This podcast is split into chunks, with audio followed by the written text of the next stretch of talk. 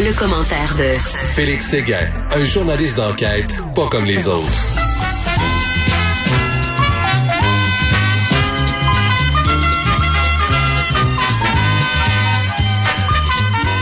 Que de souvenirs, la toune de The Price is Right pour notre défi Covidio. Salut Félix. Salut mon Richard. Alors, le cas vidéo de la journée, écoute, euh, pour moi, je vais commencer, tiens, moi, c'est, euh, on sait qu'il y a plein de Montréalais qui se sont pointés euh, à Saint-Sauveur dans des restaurants, des bars là-bas en zone orange pour profiter d'un peu de liberté. Et il y a une femme qui est interviewée par un journaliste, je pense, c'était un journaliste du Devoir, puis qui dit, ah, ben oui, mais je suis venu, mais c'est tellement compliqué, là, les, les, les, consignes de François Legault, là, il se contredit, puis tout ça, on, on sait pas exactement qu'est-ce qui, qu'est-ce qu'on peut faire, qu'est-ce qu'on peut pas faire? Écoute, c'est clair, restez chez vous. C'est ça qu'il dit. Ça peut pas être plus clair que ça. Restez chez vous, maudit. Et d'ailleurs, ah. écoute, je t'invite à 10h15 à l'émission, donc vers la fin de mon émission, je reçois, je dis pas que c'est un cas vidéo, il y a peut-être des gens qui diraient ça. Je reçois Éric Duhem qui part une pétition parce que lui, il veut qu'on ait le droit de se rassembler à 10 personnes pendant le temps des fêtes. Il veut ça. Il veut un Noël, il veut des parties de Noël, il veut des soupers de Noël.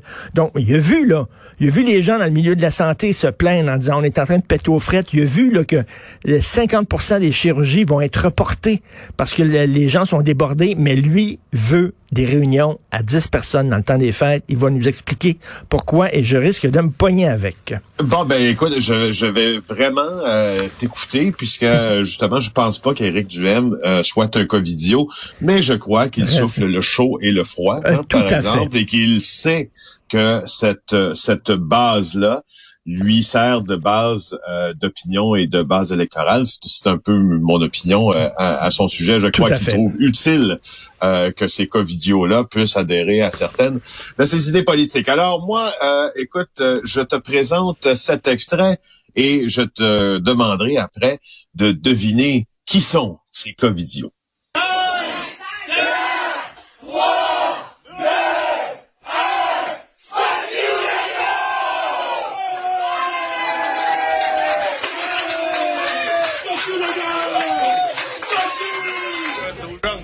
Nous autres, on a décidé de faire le Noël des farfadets avant tout le monde.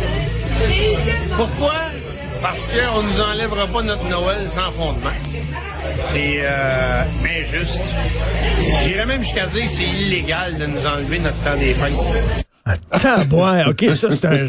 Non, non, mais ça c'est un champion de catégorie mondiale. J'ai déjà gagné, hein? Ben, t'as gagné, c'est sûr. c'est ça? C'est une quinzaine de, euh, de personnes, dont le complotiste euh, Steve l'artiste euh, Charland et l'autre comptable Mario Roy qui se sont réunis à Grenville sur la Rouge en fin de semaine dans un vieux garage euh, en train de manger, on dirait, des, des vieilles salades passées date en party, comprends-tu? C'est digne des plus plates, ça a l'air digne des plus plates des parties de Noël, mais ils en ont profité pour évidemment insulter le premier ministre, si ben euh, vous allez voir ces images-là, qui ont été diffusées sur YouTube par manifestement euh, l'un ou l'une des participantes, tout le monde a l'air un peu paf, dont notre complotiste Steve l'artiste Charlin lui-même. Je pense que ces gens-là ont eu euh, du plaisir euh, avec certaines substances, mais force est de constater qu'ils n'ont pas besoin de substances pour se ridiculiser, parce que même lors de la vidéo, tu entends quelqu'un penser qu'elle est une, une, un des invités qui croit être à Montebello en Outaouais, alors qu'il est à Grenville sur la Rouge, euh, dans les Laurentides. Alors, euh, voici ce qui s'est passé. La, la, la, Sûreté du Québec a reçu des appels du public concernant cette fête-là. Et euh, selon le porte-parole d'ASQ, Marc Tessier, ils se sont rendus sur les lieux. Il y avait plusieurs personnes qui participaient à un party. 1500 pièces chaque ou presque, aucune règle de distanciation sociale et ainsi va la vie chez les covidios. On dirait un, vidéo de Arnaud Soli. Je sais pas si tu as vu l'humoriste Arnaud Soli qui, rit, qui rit des covidios. C'est les gens qui font des messages sur YouTube dans leur char, dans leur auto, qui gueulent. Là. Il fait une parodie de ça, c'est pissant, ça a pas J'ai vu son plus bon. récent là quand il quand il parle du euh, euh, de, de son Noël puis Oui. c'est pas grave on va aller à c'est quoi donc euh, au euh, pas on la plage Fleur de Lys au centre on va on va pas fêter Noël mais on va aller au centre d'achat le lendemain par exemple Non, c'est tellement Ah, drôle. oui. Alors, écoute, tu me parles souvent de documentaires, tu me, tu me conseilles euh, des documentaires à regarder parce que tu aimes beaucoup ça. Hier, j'ai regardé en rafale les quatre épisodes sur Netflix de Chambre 2806. Oh, Chambre j'ai commencé en même temps, 2806. moi aussi. T'as regardé ça?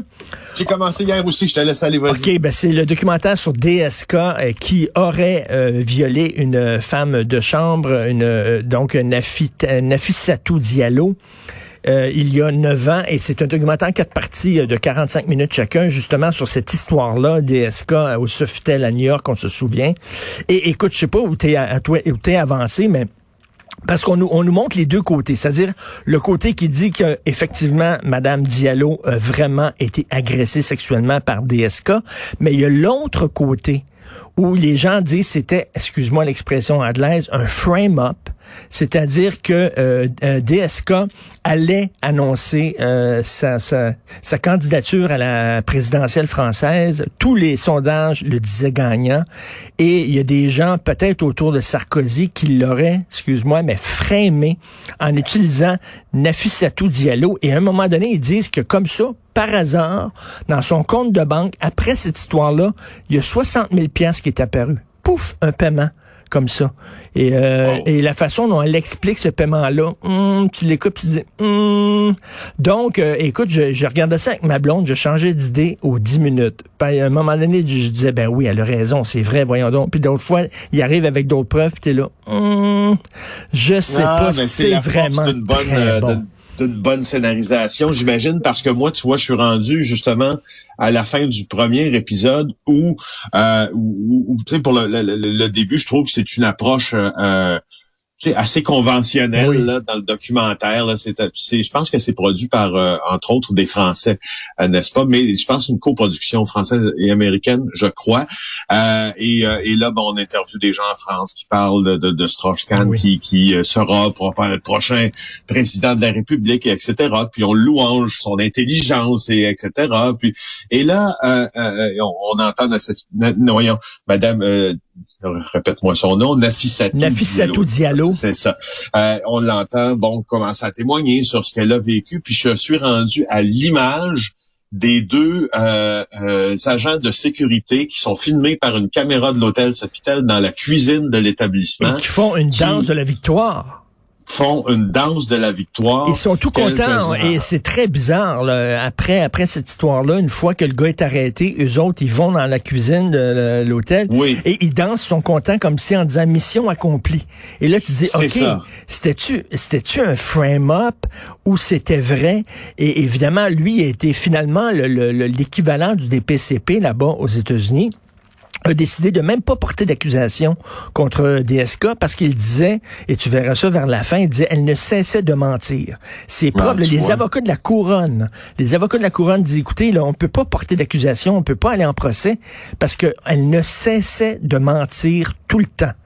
Et, euh, Ah, et C'est là. vraiment ça, un excellent documentaire, Chambre 2806, euh, avec euh, DSK, mais je, je m'excuse, mais il y avait la bisoune en feu. Désolé, là. Mais ce gars-là, là, tous les soirs, il fallait qu'il y ait une orgie quelque part, une partie fine, des prostituées, des filles qui l'attendaient. C'était hallucinant. Donc, tu veux nous parler des policiers euh, qui ont dû disperser un rassemblement de 200 personnes. Oui, euh, quand l'appel est entré euh, chez- sur les terminaux du SPVM, il y avait, euh, il semble, un mariage là euh, au euh, 5900 avenue du Parc euh, dans Outremont, près d'Outremont, dans le Myland, en fait, pour être juste. Puis euh, les policiers se sont rendus là. Il semble qu'il y a eu un peu de bousculade. C'est un énorme rassemblement qui est en cours. Alors, euh, euh, ça a été signalé, hein, ce rassemblement-là. Il y a eu un appel au 911 qui dit, ouais, il y a 200 personnes ici. Il semble qu'il y avait des invités dans ce qui pourrait avoir eu les allures d'un mariage, puis tout le monde s'est dispersé euh, en empêchant les, les, les, policiers de procéder à des arrestations quand ils sont arrivés. Euh, et puis là, c'est le propriétaire d'établissement qui va être rencontré par les policiers. On verra ce qui en retourne. 200 personnes, quand même, faut le faire. Quand même. Euh, la, la, crise des, monolithes, l'épidémie des monolithes atteint le Canada. Et moi, ça me fascine cette histoire-là. Tu sais, il y, y, a une chanson de Michel Rivard qui s'intitule Le monde a besoin de magie. Et je trouve c'est ça. Tu sais, l'affaire des monolithes, on regarde ça, puis on se demande qui a mis ces monolithes-là? Ça, ça ajoute comme un peu de beauté, d'art, de magie dans notre monde. On se fait un peu suer ces temps-ci. C'est un peu plate, c'est un peu terne, c'est un peu gris.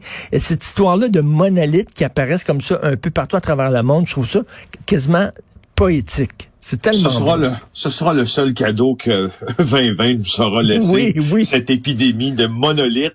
Euh, ça a commencé dans le désert de l'Utah, puis euh, après ça à la Roumanie, et puis ça passe par la Roumanie, les Pays-Bas, puis finalement, enfin, on a été contaminé cette fois-là par quelque chose qui ne tue pas mhm. un monolithe. Euh, selon Global News, c'est au Manitoba où le, le, premier monolithe, là, si tu veux, du Canada a été aperçu. C'est à Pinawa, c'est une petite ville qui est à une centaine de kilomètres de Winnipeg. Et c'est ce qui est intéressant, je sais pas si tu as vu les images, c'est de réplique identique aux autres monolithes qui ont fait les manchettes. Alors moi, je trouve ça encore plus amusant. Tellement drôle. qui met ça, ces monolithes-là? C'est qui? les gens qui se parlent entre eux autres? Je sais pas. Puis, puis au fond, quand tu regardes l'image euh, de, de, de, de, ces constructions-là, c'est achevé quand même. Tu sais, c'est pas... Euh, c'est ça semble pas improvisé là comme hmm. construction dans le sens l'endroit est improvisé mais la, la, pièce comme telle tu sais c'est en c'est en métal c'est un métal poli qui scintille. Euh, le, le, le, petit l'obélisque qui se termine en, en obélisque quand je pense un peu au euh, ben, parce que c'est un monolithe en fait donc c'est ça. Alors euh, et puis euh, c'est bien fait. Alors je me, suis dit, alors là, il a été trouvé près d'un près d'un barrage au Manitoba et euh, au petit euh, au sommet d'un amoncellement de roches. Alors euh, moi je suis, je suis bien heureux, ça me change la vie. Ben, tout à fait. Et en terminant, l'avocat Azim Hussein se rétracte en fait, essaie de s'expliquer en disant non non non, là, je faisais pas un parallèle entre la loi 21 et les, les lois racistes des nazis. Ouais, maudite bonne idée hein, de se rétracter là-dessus parce que il a atteint déjà le point Goodwin en une seule déclaration, justement là, qui laisse entendre que la loi sur la laïcité de l'État pourrait mener à des dérapages discriminatoires semblables aux lois de Nuremberg. En 30 secondes, que disaient les lois de Nuremberg? Replaçons dans le contexte. C'est important. D'abord, il y avait la première, c'était le drapeau du Reich, donc euh, euh, la svastika, c'était d'établir quel était pour être le drapeau du du Reich. Ensuite la citoyenneté du Reich. faut être de sang allemand, servir le Reich et le peuple allemand. Et ensuite aussi la loi de la protection du sang allemand et de l'honneur allemand. C'est pour, c'est en raison de cette loi, entre autres, que les mariages entre juifs et allemands sont, ont été interdits. Et tout ça, à ne pas confondre évidemment avec le procès de Nuremberg qui a eu lieu d'ailleurs il y a 75 ans presque jour pour jour, un petit peu plus là que 75 ans, qui était un le plus le premier grand procès international euh, pour crime de guerre. Donc, il semble dire, vous m'avez mal compris, mais je suis désolé, là, mais il a quand même établi là, un certain parallèle entre les deux. Aujourd'hui, dans la presse, Yves Boisvert le défend en disant non, non, non, ces, détracteurs font preuve de mauvaise foi. On l'a pas inventé. Là. Il a vraiment fait un parallèle. Ben non, tu peux pas ben parler de ça. Ça n'a pas de sens. C'est le point Godwin. Ça, ça vire toujours mal. Tu peux pas référer à ça. Il n'y a pas de bonne sortie de crise euh, quand tu prononces ces mots-là puis tu compares Tout à, fait. à Nuremberg. Alors, bon visionnement de chambre 2806 ce soir. Félix Séguin du bureau d'enquête. Merci, bonne Merci. journée.